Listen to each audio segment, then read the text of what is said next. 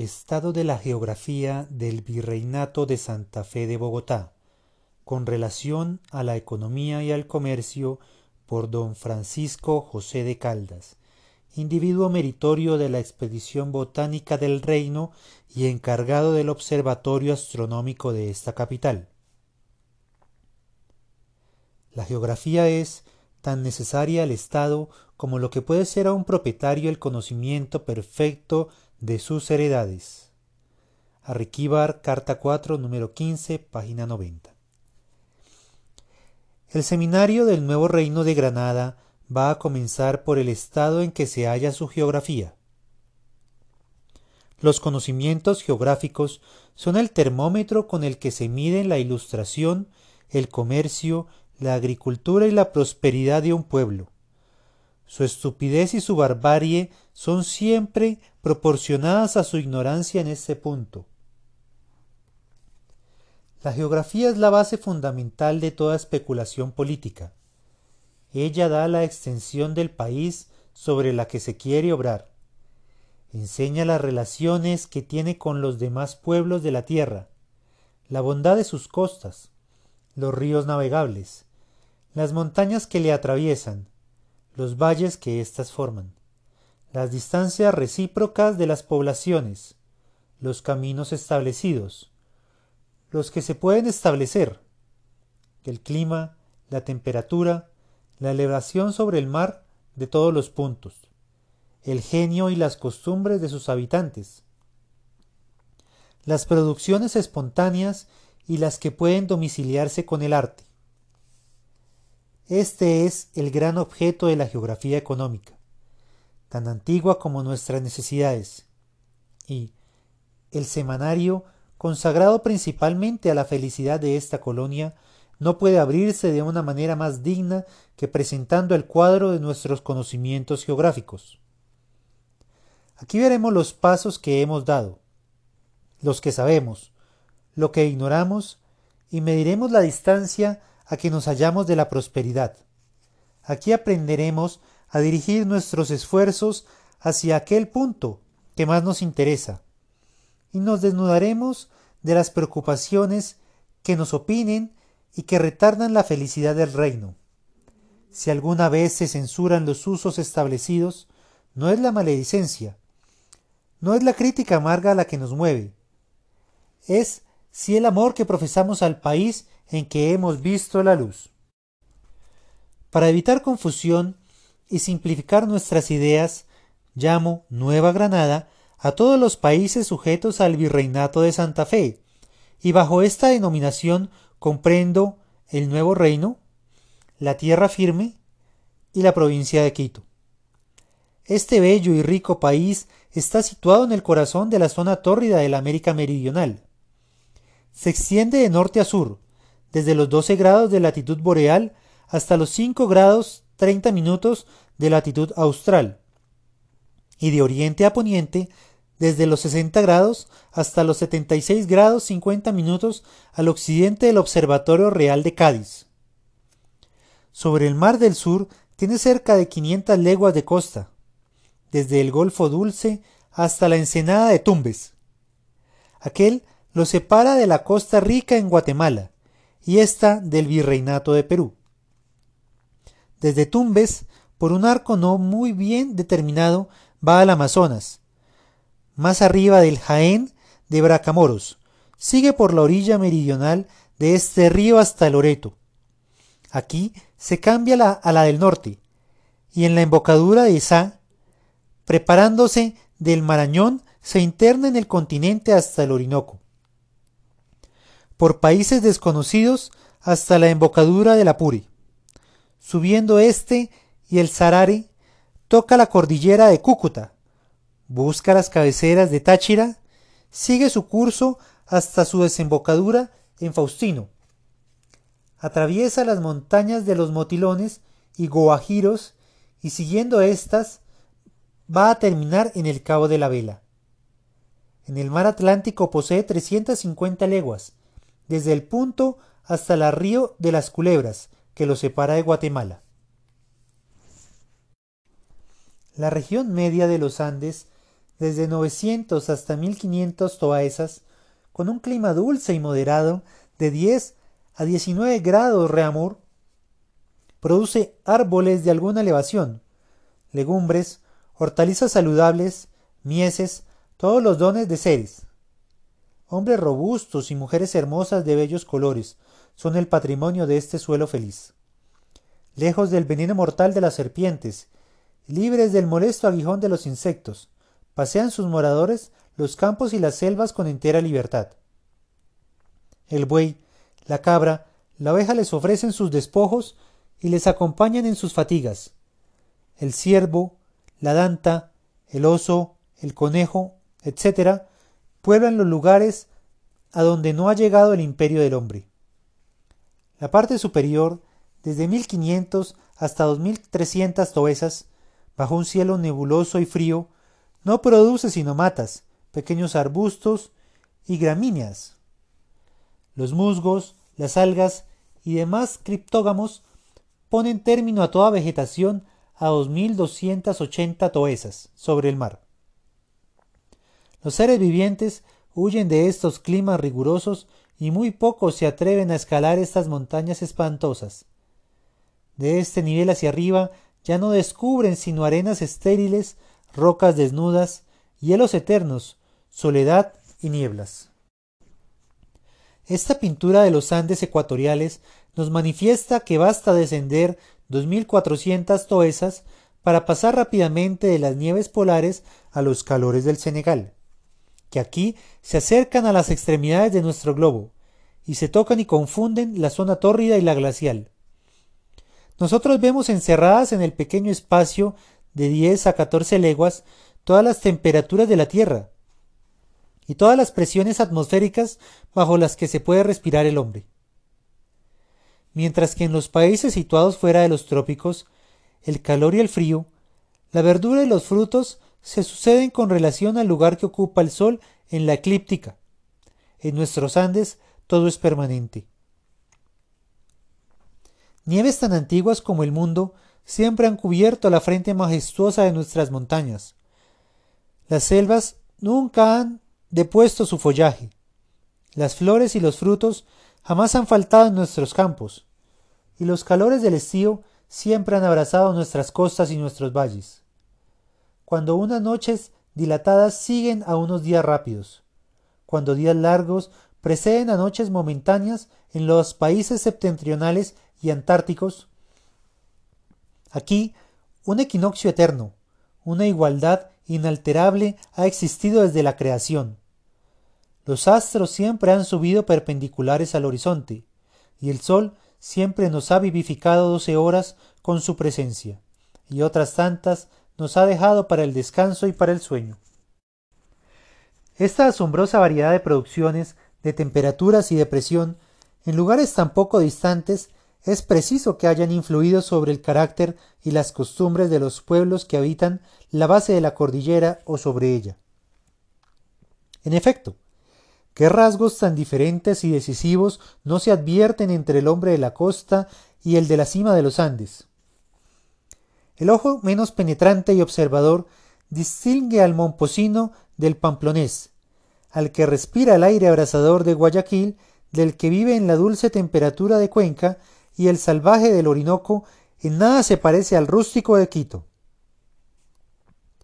Hay pocos puntos sobre la superficie del globo más ventajosos para observar y se puede decir para tocar el influjo del clima y de los alimentos sobre la constitución física del hombre, sobre su carácter, sus virtudes y sus vicios. Todos los habitantes, cerca de tres millones, incluso los bárbaros, de esta bella porción de la América se puede dividir en salvajes y en hombres civilizados. Los primeros son aquellas tribus errantes sin más artes que la caza y la pesca, sin otras leyes que sus usos, que mantienen su independencia con su barbarie, y en quienes no se hallan otras virtudes que carecer de algunos vicios de los pueblos civilizados.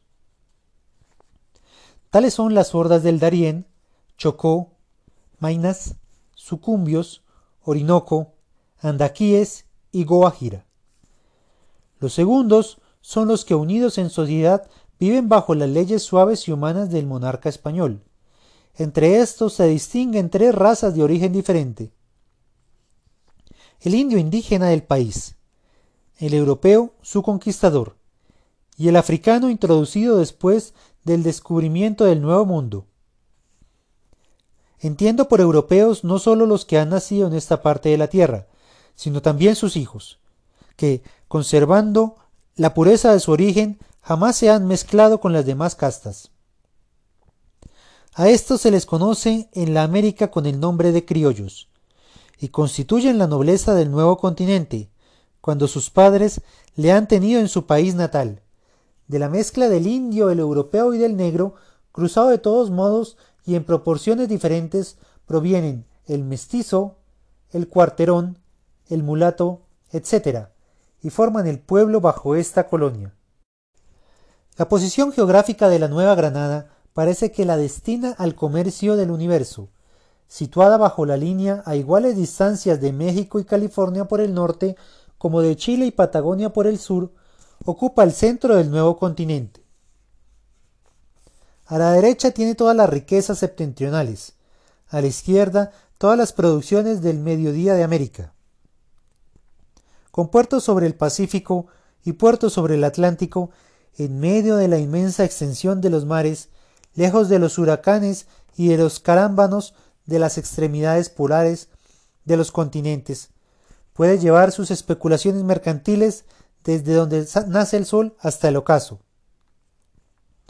Mejor situada que Tiro y que Alejandría, puede acumular en su seno los perfumes del Asia, el marfil africano, la industria europea, las pieles del norte, la ballena del mediodía y cuanto produce la superficie de nuestro globo.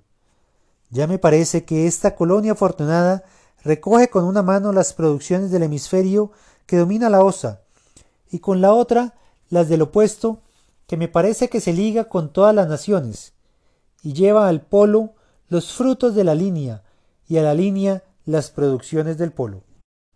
Convengamos, no hay nada mejor situado en el viejo ni en el nuevo mundo que la Nueva Granada.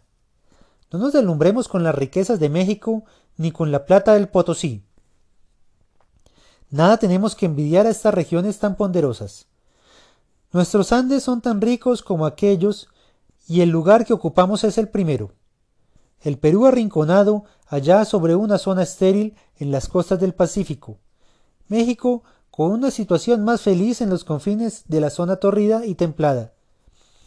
Pueden contar como nosotros con el número prodigioso de ríos de estos canales cavados por las manos de la naturaleza, por donde algún día deben correr nuestras riquezas desde el centro hasta las extremidades? Buenos Aires, el Brasil, la Guayana, Caracas, las provincias independientes del norte, el Canadá, etc. No pueden venir al sur sin correr los peligros de Magallanes, y no pueden pasar al oriente sin visitar el cabo más meridional del África, tan temido por los navegantes. La Nueva Granada tiene en su arbitrio mandar sus buques a China y Europa, Groenlandia y a Kamchatka, sin tocar con aquellas puntas borrascosas que tanto retardan el comercio de las naciones. Esta es nuestra situación y estas son las relaciones que tenemos con todos los pueblos de la tierra. Volvamos ahora nuestros ojos sobre nosotros mismos, registremos los departamentos de nuestra propia casa y veamos si la disposición interna de esta colonia corresponde al lugar afortunado que ocupa sobre el globo. La extremidad septentrional del virreinato, la parte más estrecha del nuevo continente, la que constituye el istmo de Panamá, el más célebre del universo, debió llamar la atención de todos los políticos desde la época de su descubrimiento. Una lengua de tierra de quince leguas de ancho, cortada en todos sentidos por ríos que van a desembocar directamente a los dos mares, cuyas montañas apenas merecen este nombre. Llamaba a su reconocimiento a todos los geógrafos y a todos los estadistas. No se puede oír sin humillación que hayan corrido trescientos años desde aquella época, y que hasta hoy no tengamos un plano que nos dé idea del interior del país. De las proporciones o de las dificultades de la navegación de esos ríos, de su origen y de la posibilidad de unirlos. Hace mucho tiempo que se habla del atrato, de su inmediación a San Juan, del arrastradero de San Pablo, y que se ha mirado como fácil la unión del Atlántico con el Pacífico. Pero, ¿qué hemos hecho con estas esperanzas lisonjeras? No hemos dado un solo paso en esta materia importante y capaz de hacer mudar de aspecto las ideas mercantiles de la América. El Magdalena es el río más ventajosamente situado en toda la extensión del virreinato. Nace de un pequeño lago llamado del Buey, al norte del páramo de las Papas, a un grado 58 minutos de latitud boreal. Corre por los desiertos de Laboyos, riega el Timaná, atraviesa las espaciosas llanuras de Neiva, las selvas de Nare, Opón, y reunido con el Cauca entra en el Atlántico, a 200 leguas de su origen. En toda la extensión de su curso jamás deja la dirección del meridiano. Cuando el Cauca nace sobre las nieves del Coconuco, a 2.300 toesas, sobre el océano, éste tiene su cuna a 900 toesas solamente, bajo un clima dulce y moderado, aquel que se precipita de la cima de los Andes, y éste corre con tranquilidad. El primero sobre los planos caprichosamente inclinados, unas veces se acelera y otras se arrastra con lentitud, y el segundo, más uniforme en su curso, se presta con facilidad a todas nuestras necesidades mercantiles. El Magdalena es navegable desde la Honda en la jurisdicción de Timaná, por 2 grados 24 minutos de latitud, en pequeñas balsas y con algún trabajo. Desde Neiva lo hace sin interrupción, en buques mayores hasta Honda, en donde tiene un pequeño chorro que se llama Salto. Desde esta villa hacia abajo es demasiado conocido para que nos detengamos en su descripción. Recibe por ambos lados un numeroso prodigio de ríos caudalosos, navegables, muchas leguas sobre su embocadura, y que facilitan la comunicación y el comercio con los países inferiores. San Agustín, el primer pueblo que baña, está habitado de pocas familias, de indios, y en sus cercanías se hallan vestigios de una nación artista y laboriosa que ya no existe. Estatuas, columnas, adoratorios, mesas, animales y una imagen del sol desmesurada, todo de piedra, en número prodigioso, nos indican el carácter y las fuerzas del gran pueblo que habita las cabeceras del Magdalena. En 1797 visité estos lugares y vi con admiración los productos de las artes de esta nación sedentaria, de que nuestros historiadores nos han transmitido la menor noticia. Sería bien interesante recoger y señalar todas las piezas que se hallan esparcidas en los alrededores de San Agustín.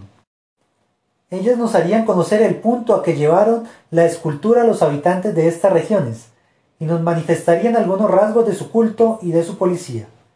En los bosques de Laboyos y de Timaná no se puede dar paso sin hallar reliquias de otra inmensa población que ha desaparecido.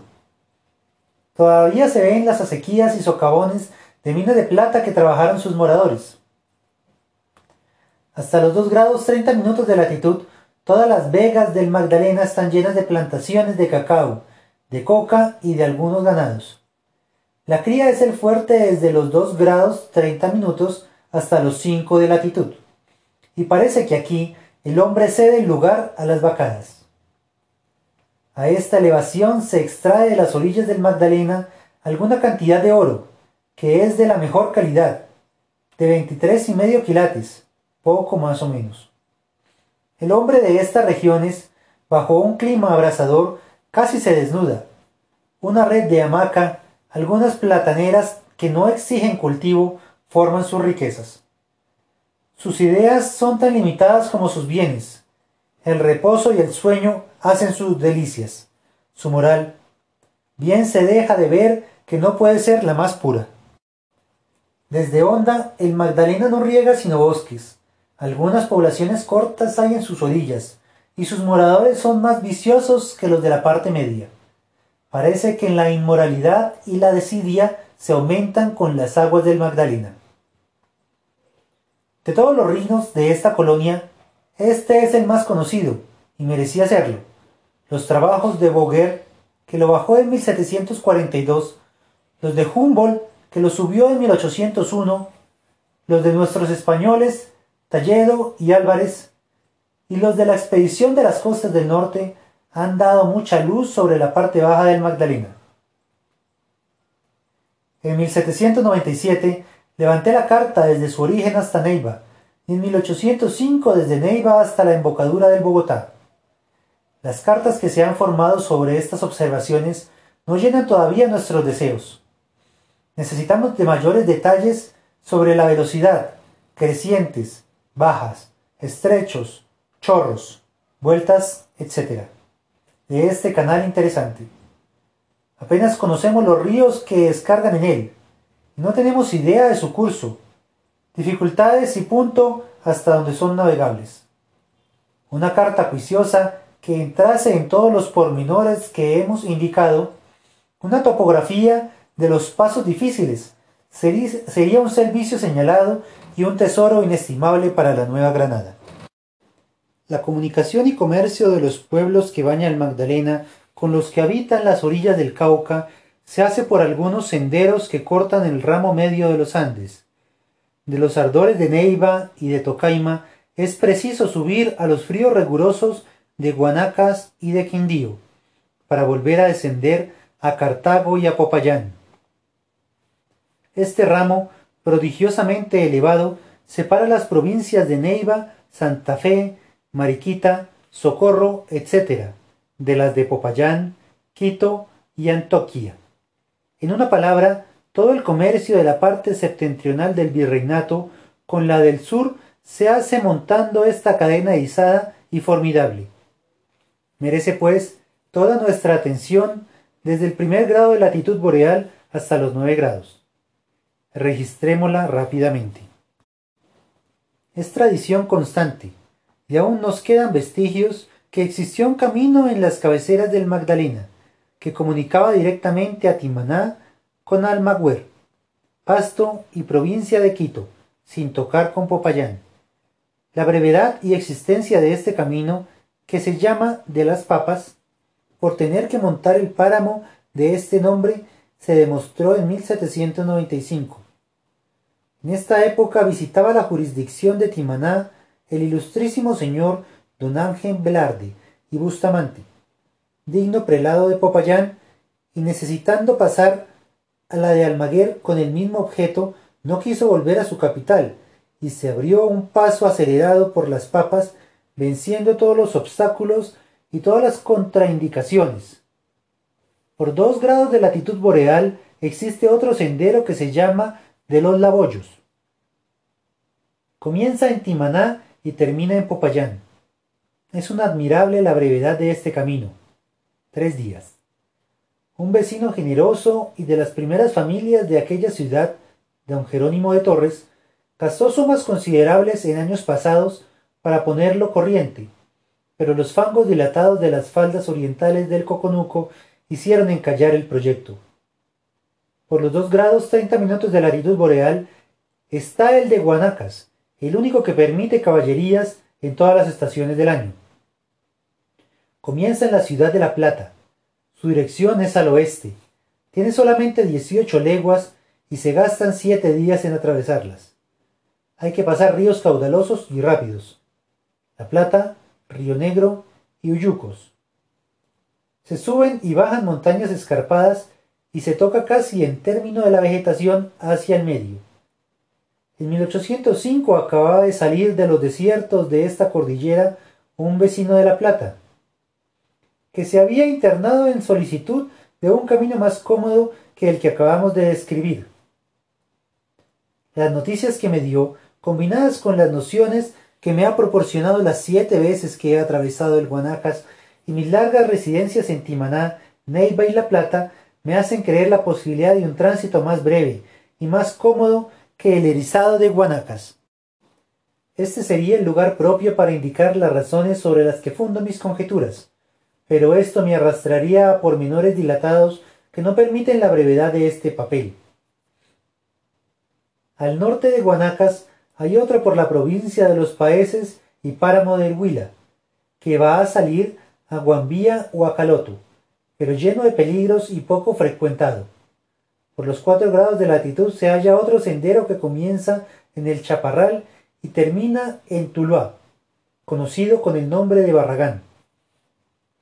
A los cuatro grados treinta minutos está el de Quindío.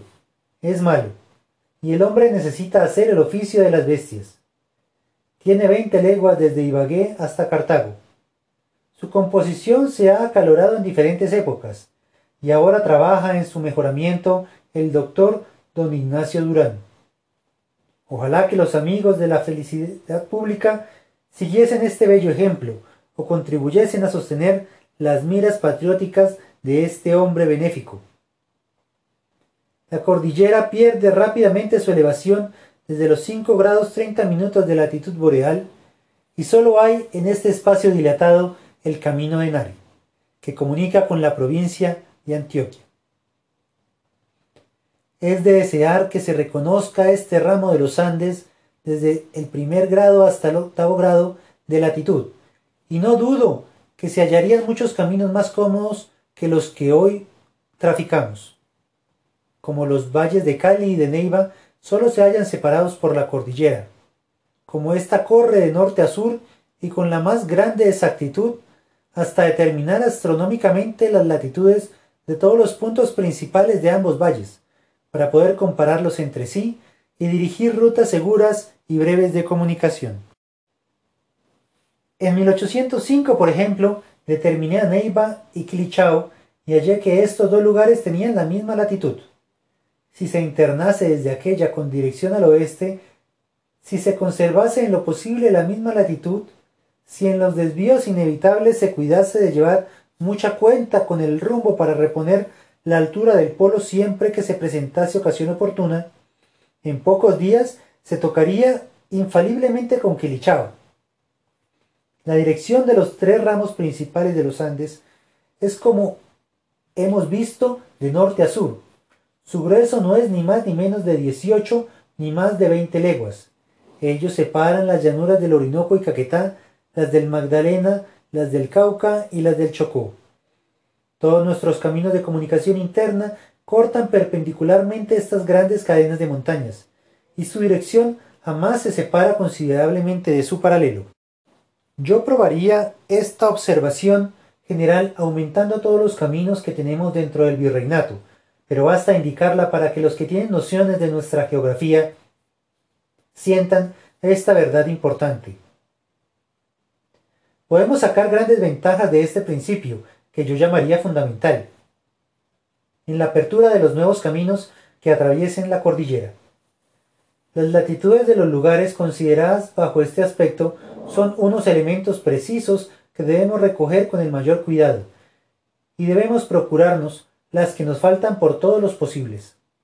Este género de observaciones es fácil de ejecutar y no necesita instrumentos precisos ni grandes conocimientos.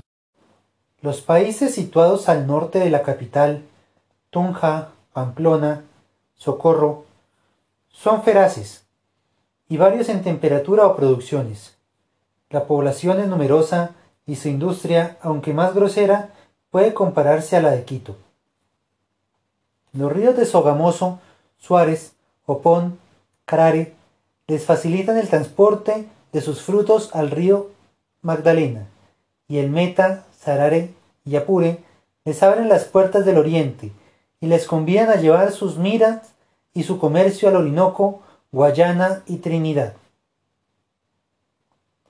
En manos de los curiosos se hallan muchas cartas manuscritas de estos países, pero si exceptuamos la que en 1779 formó don Francisco Javier Caro y la que acaba de levantar don Vicente Talledo, Todas las demás no se han erigido sino según el antojo y el capricho de los ignorantes que se han arrojado el título de geógrafos.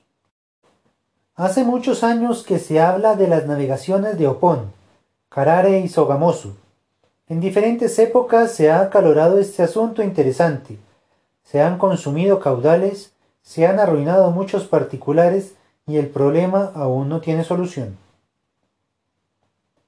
De la navegación de San Faustino y camino de Urú al Apure, solo podemos decir que nada sabemos. Nuestras tinieblas se condensan a proporción que nos acercamos a Maracaibo. Si nuestras costas occidentales no son en gran parte desconocidas, si nuestros buques no pueden acercarse a ellas sin zozobra, las del Atlántico, aquellas que más nos interesan para la comunicación con la metrópoli y con los demás pueblos marítimos y comerciantes, las vamos a recibir de manos de Fidalgo. Este sabio marino y sus celosos compañeros, don Manuel del Castillo y don Fernando María Noguera, capitanes de fragata, y otros, han hecho trabajos inmortales sobre las costas de la Nueva Granada. Trabajos que han asegurado para siempre la fortuna y la vida de todos los que surquen nuestros mares. Trabajos que los cubren de gloria y que les van a merecer la gratitud y los elogios de todas las naciones. Las presentes y todas las generaciones se acordarán con reconocimiento del augusto monarca que sostuvo la expedición de las costas septentrionales y de los astrónomos que las ejecutaron.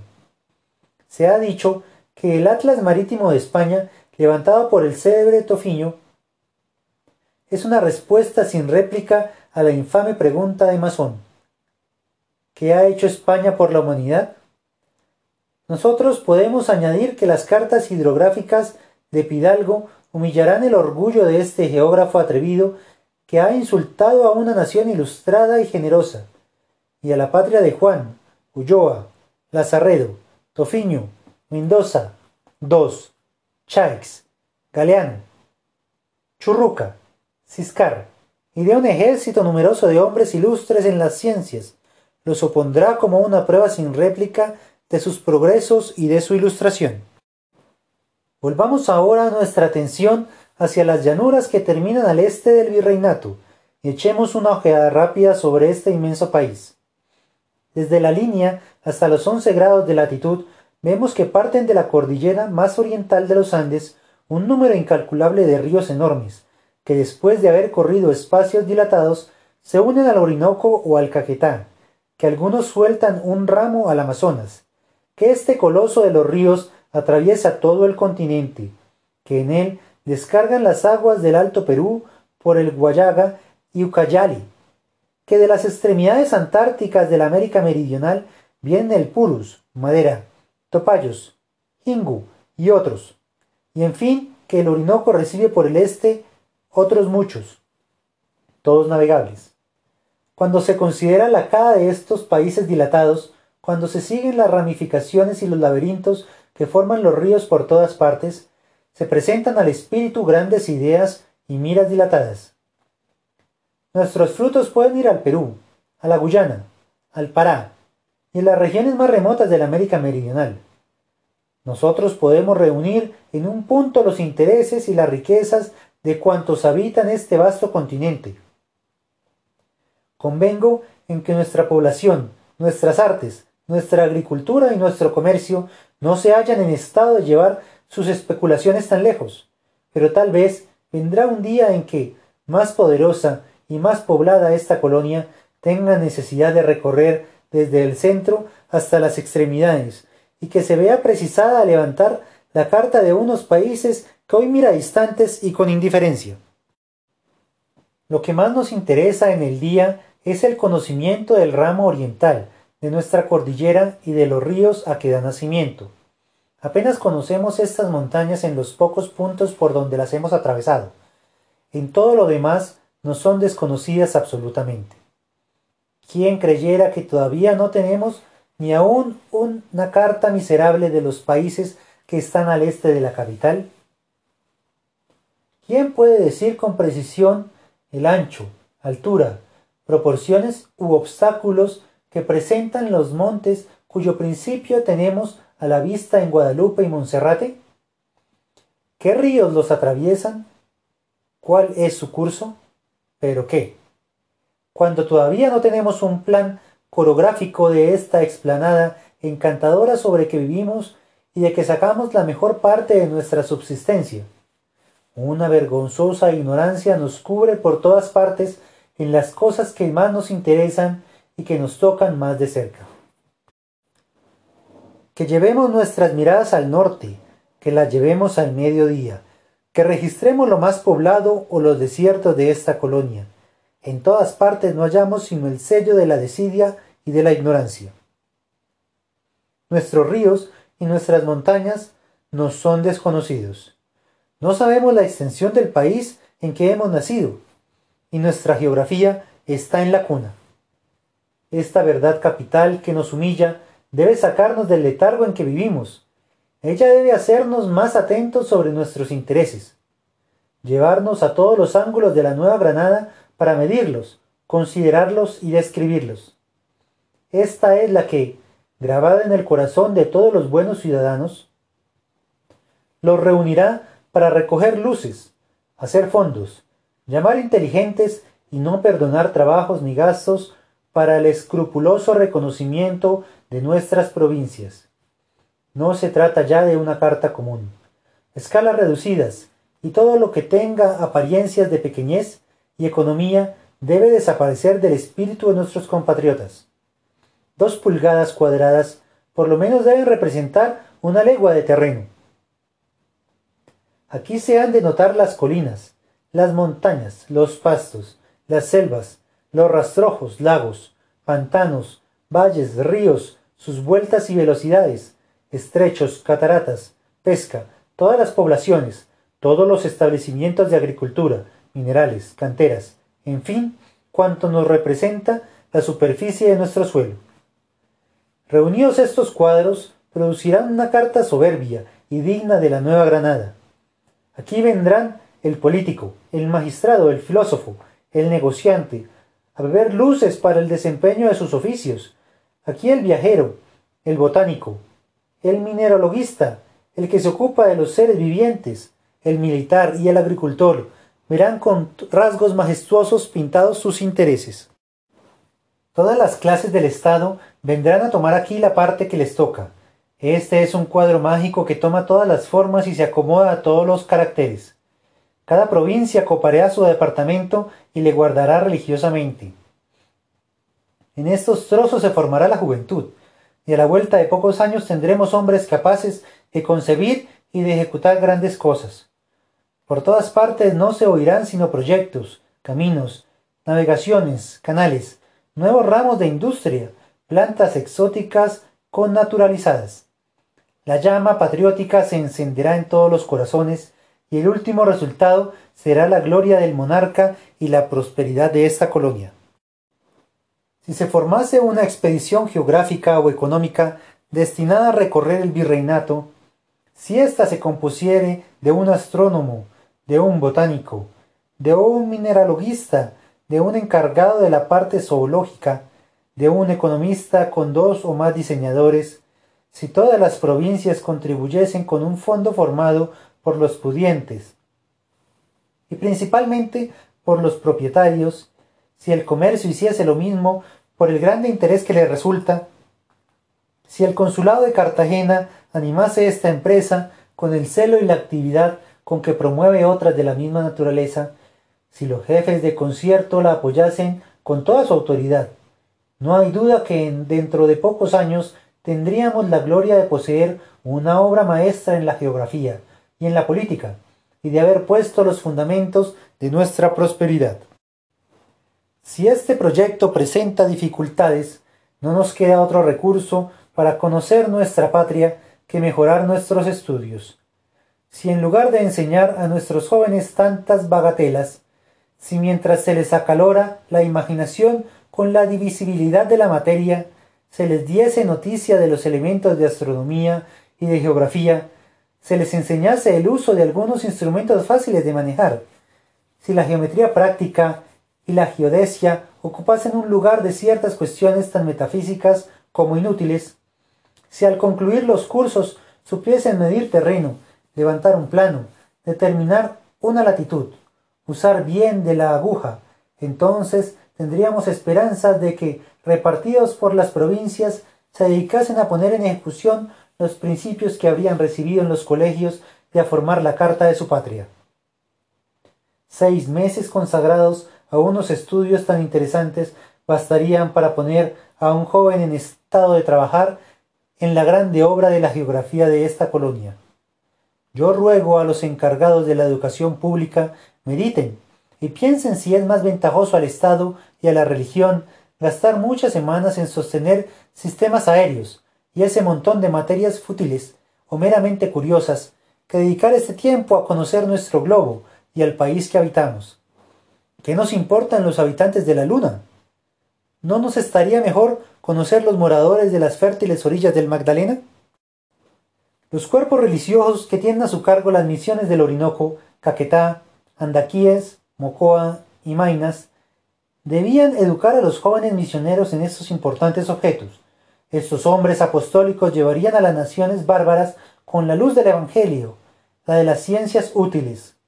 Imitadores celosos de los padres Fritz, Coletti, Magnio y Gumilla, nos dejarían monumentos preciosos de su actividad de ilustración, cartas exactas, determinaciones geográficas, descripciones de plantas y de animales, noticias importantes sobre los usos y costumbres de los salvajes que van a civilizar serían los frutos de estos estudios.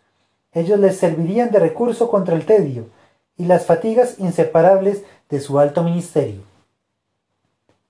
Los rudimentos de aritmética, geometría y trigonometría plana de que tenemos buenos compendios. El conocimiento de los círculos, de la esfera y de las constelaciones más notables.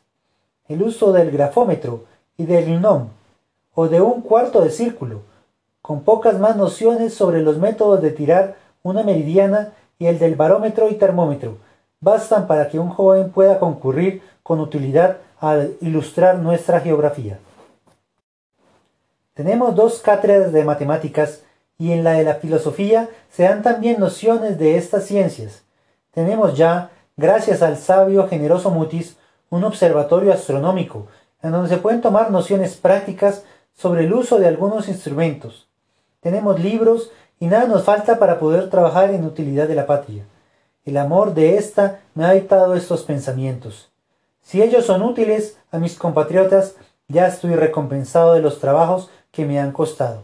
Si no, ellos me lo perdonarán, atendiendo a la pureza de mis intenciones. Santa Fe, diciembre 8 de 1807.